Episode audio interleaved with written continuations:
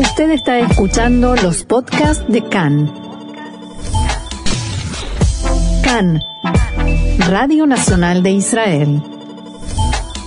Nosotros habíamos hablado la semana pasada de eh, Whoopi Goldberg, que había dicho algo inconveniente en los medios en Estados Unidos, en su programa de televisión, sobre la prohibición del libro Mouse en una escuela de Tennessee. Así es, y que Eh, fue suspendida. y que su fue suspendida por dos motivo. semanas por eso. Eh, nosotros queremos hablar ahora de la prohibición en sí y para eso está en línea con nosotros Joel Schwartz, educador e investigador, conferencista invitado en la Escuela de Enseñanza del Holocausto de Yad Vashem y actualmente completando sus estudios avanzados en la Universidad de Tel Aviv. ¿Cómo estás, Joel? Hola Marcelo y Roxana y toda la Hola, audiencia, Shalom. buenas tardes. ¿Qué tal? Bienvenido a Cannes, gracias por recibirnos. Y lo primero que, te- que queremos charlar contigo, primero vamos a empezar por explicar un poquito de qué se trata este libro Maus, que es un libro central en, eh, la memoria del holocausto. Se ha convertido en un libro bastante de cabecera, ¿no? Sí, se ha convertido en un libro de cabecera, eh, inclusive en términos de lo que es el mundo de, de- de la literatura, de la memoria, es eh, un, de alguna manera es un libro divisoria de aguas.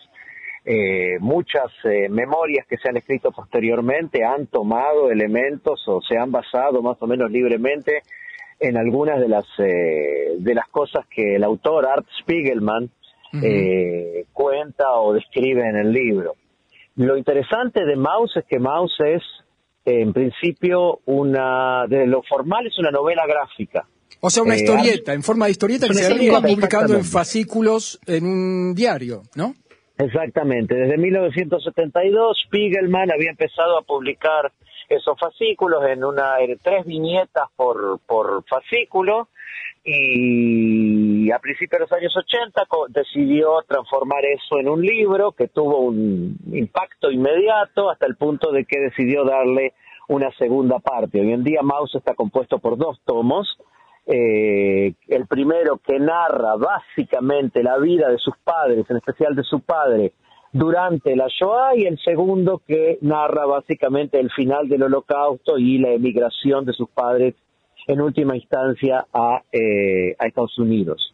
Y básicamente él cuenta dos líneas, ¿no? Un poco la historia de su padre y de su madre también, y, y en otra línea la, la historia presente, digamos, de él con su padre. Exacto, y inclusive, eh, inclusive digamos que lo interesante de, de la memoria que plantea eh, es que justamente es un libro sobre la memoria y sobre la posibilidad de representar. El libro empieza y en varias, eh, en varios momentos trabaja sobre la cuestión de cómo escuchar, cómo dialogar con la memoria del sobreviviente. Y parte, es precisamente parte de la dificultad que tiene el artista Spiegelman de, de dialogar con su padre, de conocer la historia, de saber lo que realmente sucedió, eh, parte de sus traumas de infancia con una madre con problemas eh, anímicos muy serios. La madre de Spiegelman se suicidió, se suicidó, perdón, cuando él tenía 20 años eh, y un padre muchas veces ausente, muchas veces irascible, con un carácter bastante difícil, cosas que hoy en día nosotros cuando hablamos de lo que es la segunda generación Claro. de sobrevivientes no nos llama la atención, pero que en los años 70 y 80 todavía era algo bastante poco hablado. Bueno, digamos como dato eh, último pero central del libro en sí, que eh, Maus significa ratón en español y que eh, la historieta está represent- representa a los judíos como ratones y a los eh, nazis como gatos, ¿verdad? los nazis como gatos, los americanos como perros, los eh, polacos como cerdos. O sea, lo que hace es una representación de, humana de animales eh, o una, digamos, animización de, algunos animales. Cuando le preguntaron a Spiegelman por qué había hecho esto y en varias oportunidades, un, un tema que se discutió, inclusive algunos eh, polacos se sintieron ofendidos por la eh, comparación con el cerdo, lo que él eh, explicaba es que para él esto era una mera forma de darle a los personajes una máscara. Mm. pero que la historia es la historia verídica de la memoria de sus padres, no la historia de lo que pasó, que es muy difícil de acceder, pero sí la historia verídica de aquello que su padre recordó y le fue contando a lo largo de los años. Ahora, eh, inclusive, Marcela, una cosa que es muy interesante, que inclusive cuando eh, el libro, eh, cuando Spiegelman ganó el premio Pulitzer por esta obra, lo ganó en una categoría especial, o sea, el Pulitzer se lo dio en una categoría especial porque él se negaba a aceptar que esto fuera denominado una novela de ficción. Y cuando eh, New York Times lo colocó en la lista de los bestsellers, lo habían colocado dentro de la lista de las obras de ficción y Spiegelman en una carta larguísima les explicó por qué esto no era una obra de ficción, a pesar de que los protagonistas son ratones y gatos, y el New York Times lo, lo, aceptó y lo colocó como una obra de no ficción dentro de su lista de bestsellers. Esta escuela de Tennessee prohíbe el libro Mouse alegando que tiene un par de palabrotas y que aparece un desnudo acá y allá. Eh, ¿Cuáles son las motivaciones eh, reales, vamos a decir, y después vamos a las profundas, porque hay varios niveles, ¿verdad? Sí, yo creo que hay varios niveles, como vos decís. Mira, la escuela de Tennessee dijeron varios, eh, utilizaron varios argumentos, el lenguaje rudo, las eh, maldiciones o malas palabras que aparecen ocho veces en el libro, un desnudo que aparece, eh, cierta apelación a la cuestión del suicidio, concretamente en el caso de la, del personaje lo que sería la madre de, Spiegelman. En general, la violencia, el asesinato, la crueldad que aparece en el texto, les parece que es poco adecuado para los chicos de lo que sería eh, aquí el inicio de la secundaria. En realidad lo que se prohíbe es la utilización del texto como un texto de estudio para los chicos de la secundaria, alegando que estos niños son demasiado sensibles, para trabajar con este tipo de materiales. Eh, hay otros casos, antes, antes de que entres en los motivos, ¿hay otros casos? O sea, ¿es común la prohibición de este libro o este es un caso excepcional? Yo nunca escuché que este libro sea prohibido por esto. Hay casos, o sea, a ver, nosotros eh, sabemos que ya hace por lo menos 20 años hay fenómenos en diferentes escuelas en Estados Unidos y mucho más todavía en universidades donde hay cancelación de autores, inclusive autores clásicos, clasicísimos de la cultura americana por la utilización de malas palabras o por la utilización de términos que pueden resultar ofensivos para algunos grupos eh, étnicos o por algunos grupos en general. Eh, eso no es algo nuevo en absoluto. Que yo sepa, es la primera vez que esto afecta a, este, este, libro, en particular. ¿Cuál es la población entonces de Tennessee que prohíbe este libro y por qué lo hacen de verdad?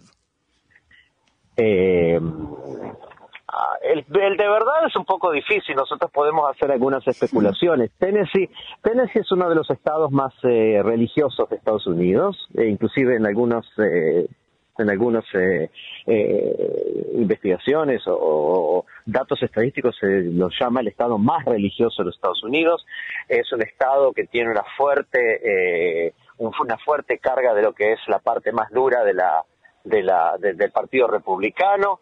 En los últimos años, digamos lo que sería la derecha del Partido Republicano en los últimos años en Estados Unidos y y sin duda que este, este contexto tiene también que ver con eh, la decisión de eh, suprimir este libro.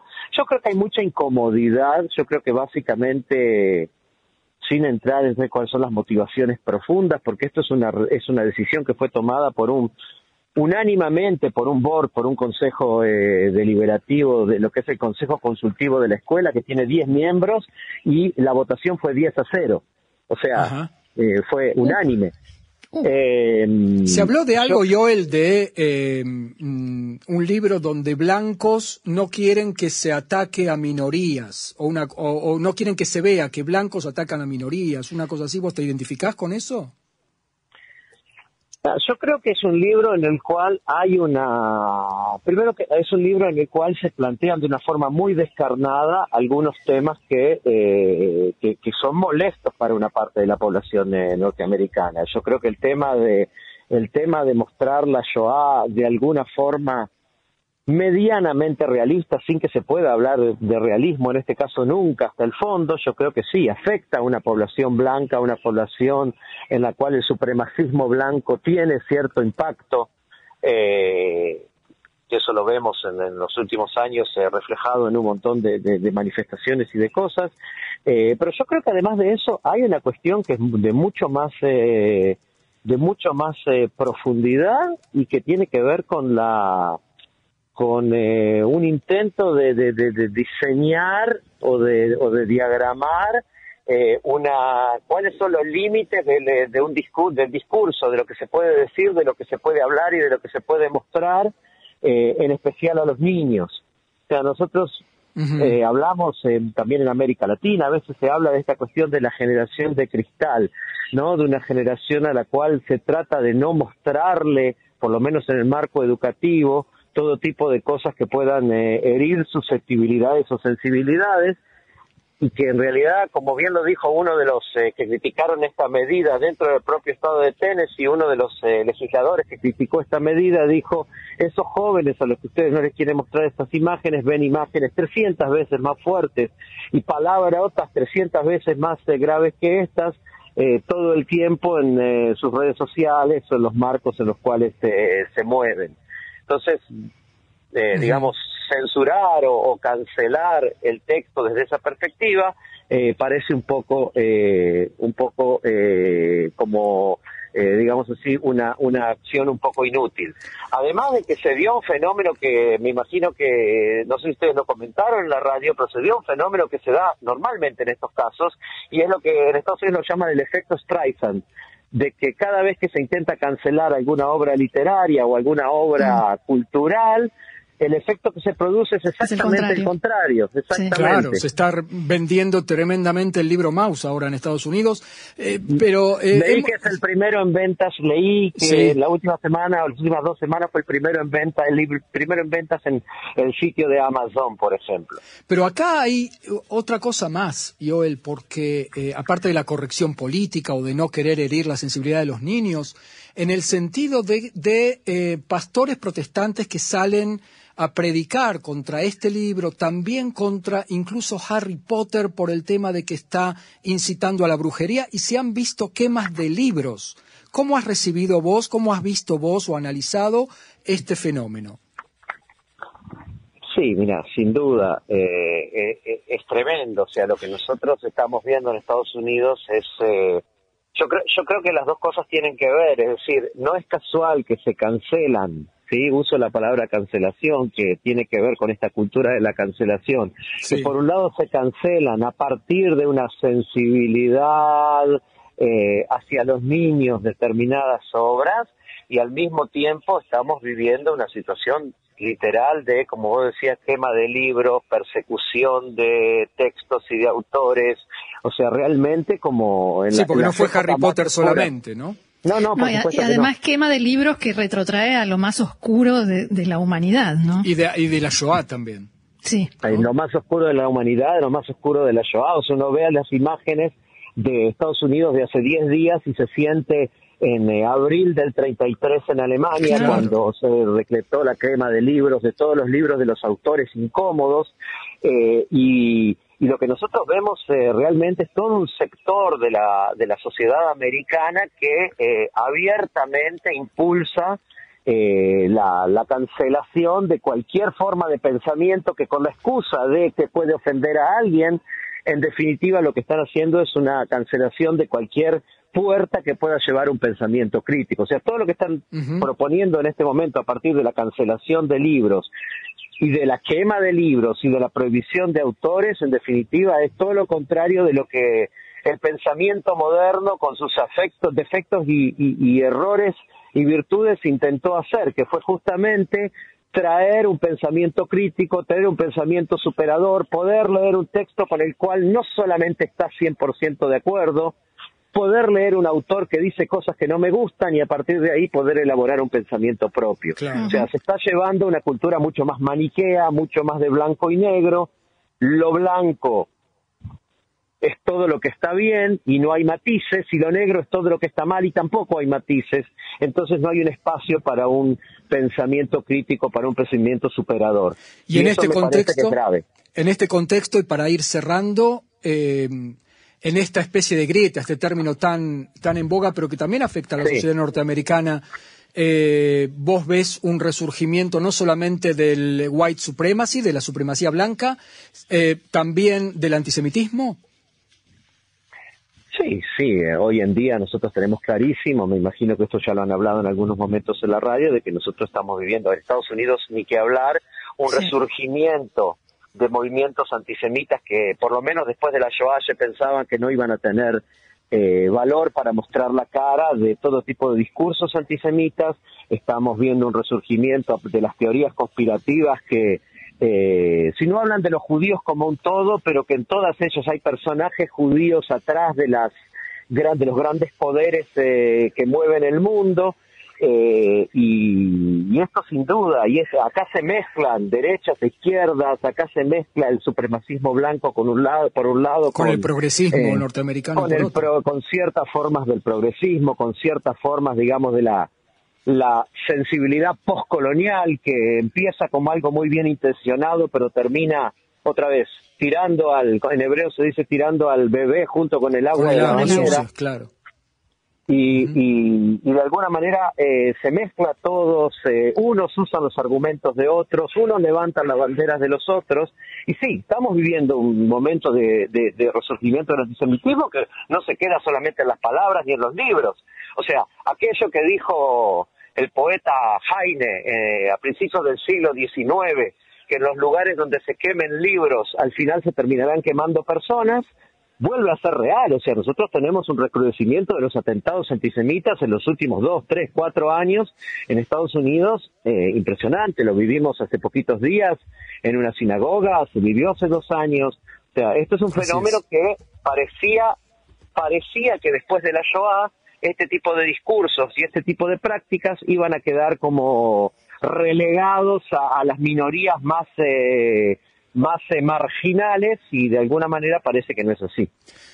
Muy bien, con este panorama bastante sombrío, ¿no? Pesimista. Pesimista, pero con todas las letras. Joel Schwartz, educador, investigador. Quiero agregar yo también uno de los más eximios guías a nivel académico en Polonia, en los campos y los guetos. Eh, quiero agradecerte muy, muy eh, profundamente este diálogo tan importante y tan interesante con Can en español. Gracias, shalom. Shalom, shalom. Shalom, muchas gracias.